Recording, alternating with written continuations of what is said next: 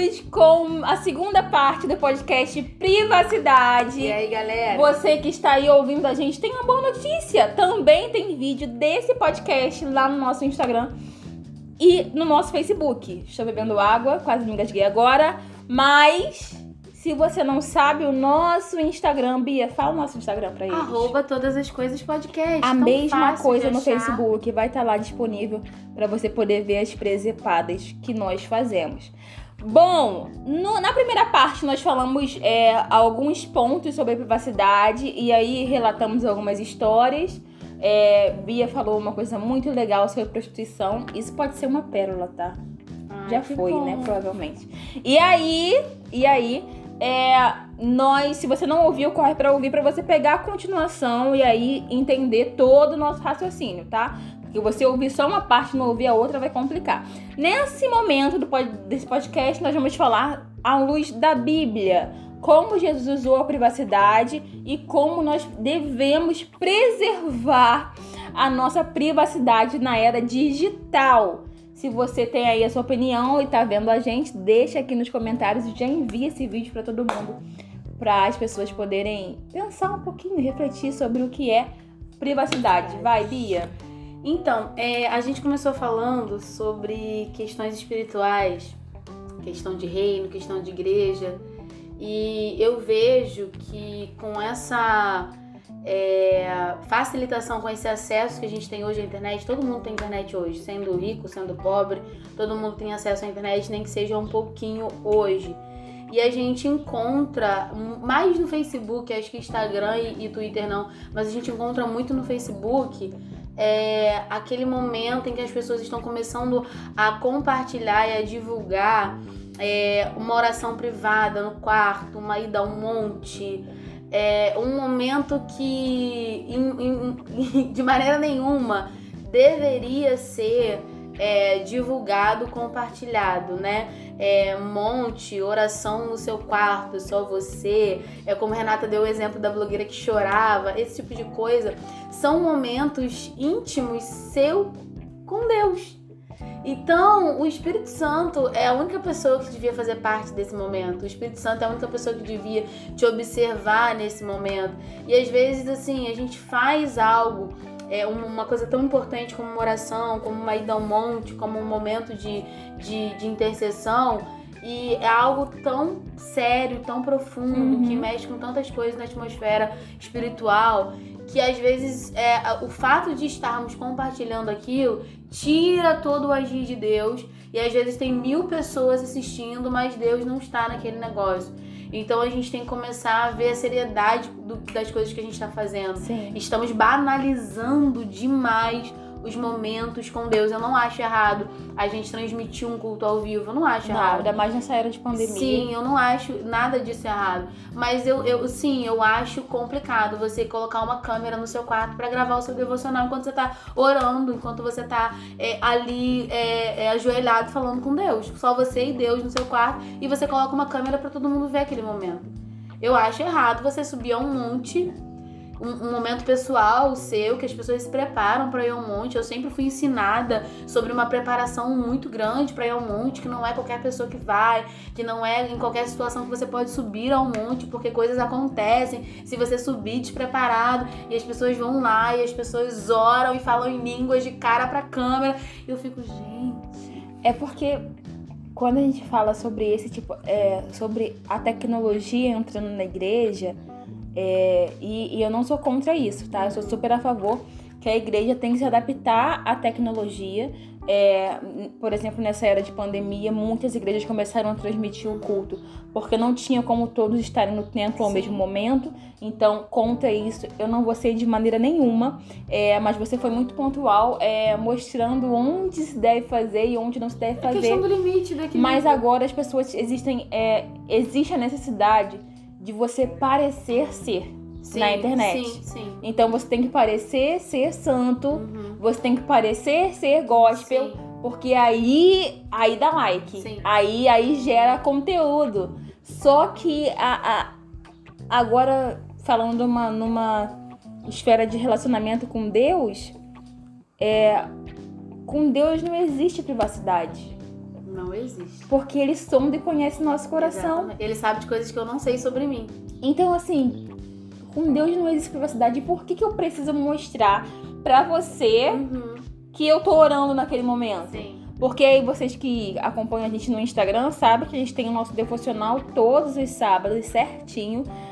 Mas aquilo é o que é pra ser filmado. É, aquilo, é aquilo pessoas. Exatamente. Aquilo não é o nosso devocional do dia. Aquilo é, É, o que Deus isso. ministrou pra gente em vários É. devocionais. E a gente acredita que você tá fazendo junto com a gente. Sim, exatamente. Então, É assim, é, Jesus usou da privacidade em vários momentos. E. e ai, Jesus era perfeito. Sim, porque ele sabe, ele era acompanhado por muitas pessoas. Mas em alguns momentos ele chamava apenas as pessoas que ele queria e ele sabia que precisava ver aquele milagre ou aquela situação ou ouvir aquela conversa. Então Jesus ele tinha discernimento. É o que é o que falta pra gente Exatamente. nessa era. Porque, cara, às vezes você não tá nem mostrando, perdendo a sua privacidade. Às vezes você tá vendendo a vida que você sim, tem, Sim. sabe? Às vezes você tá vendendo o seu esposo, E a aí, sua o- esposa. e, e aí o perigo disso é que a gente não consegue sustentar isso. Exato, exato. Então, assim, nossa, o que... nossa, isso é muito profundo. Sim, sim, sim. Porque é, existe o Big Brother Brasil, que é a maior venda de privacidade que existe. Você vende realmente os seus dias pra estar ali. E aí, é, nessa última edição, viralizou uma fala do Babu que ele falou assim: é, Cara, eu tô vendendo a minha privacidade, eu não tô vendendo os meus valores. Quer me filmar, me filma, mas isso eu não concordo. Eu nunca vou concordar com isso que você falou. Era uma pauta super, legal sobre feminicídio e tal. E ele falou isso, e eu falei: Caraca, que Aham. consciência! Sim. Conseguiu manter. Exato. Ele realmente vendeu a privacidade Sim, dele. Ele sim. tava num programa que ele era filmado 24 horas por E ele dia. sabia as consequências de tudo aquilo ali. Sim, mas ele não vendeu os valores Sim, dele. incrível. Então, assim, o que nós estamos é, mostrando na internet. E, Uhum. e outra coisa, a internet, como eu falei no último podcast, a gente só mostra as coisas boas. Ninguém vai se filmar pecando. Sim. Uh, tô pecando, gente, vem ver.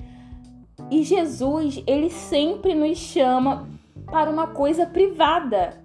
O nosso relacionamento com Deus, o que, o que transparece é uma parte. O que eu vivo com Deus é muito mais do que isso daqui.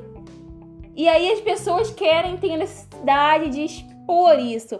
Quando você, quando você fez o devocional, vem ver. Eu amo esse, é um dos que feliz. Se você não viu, corre pra ver que tá muito legal. Vem ver, Sim. sabe? Uhum. Será que pode vir alguma coisa boa de lá? Cara, vem ver.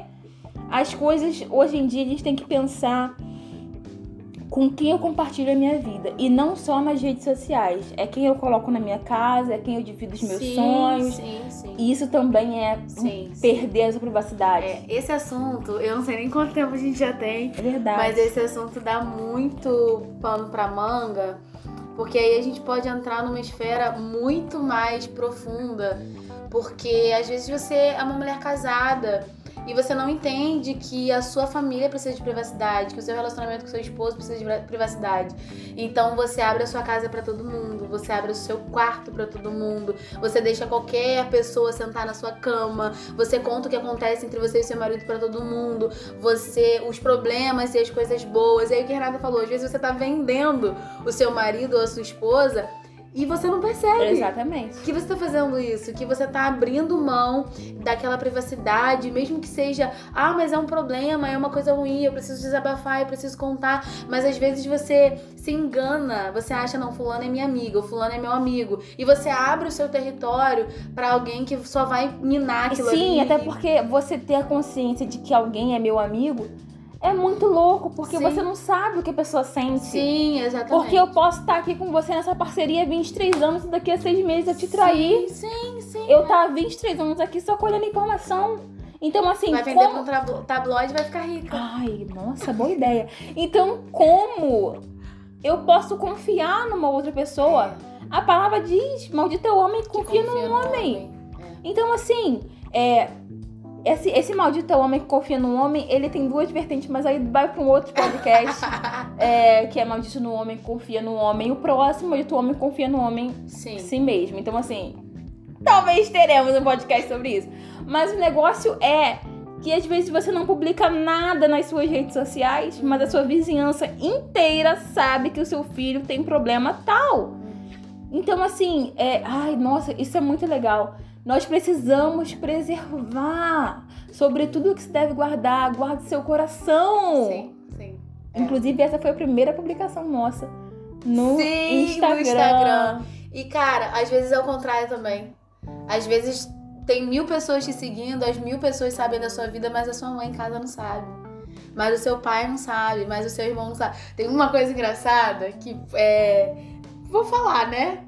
Eu, eu fui participar de uma live com a Thay e, e ela fez um banner e eu postei, repostei o banner e tal no Papeando com a Thay.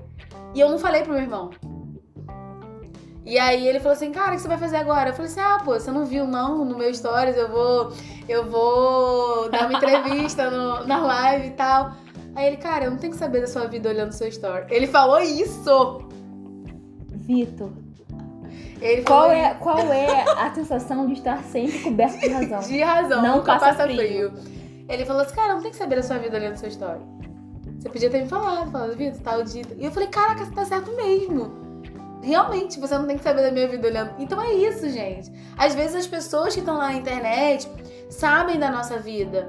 Mas às vezes as pessoas que moram com a gente não nos conhecem. É, É. Então a gente tem que tomar muito cuidado. vamos, vamos trabalhar é, na nossa perspectiva e sensibilizar a nossa boca, os nossos olhos, nosso Sim. ouvido, para compartilhar sempre com, com quem pode resolver. É.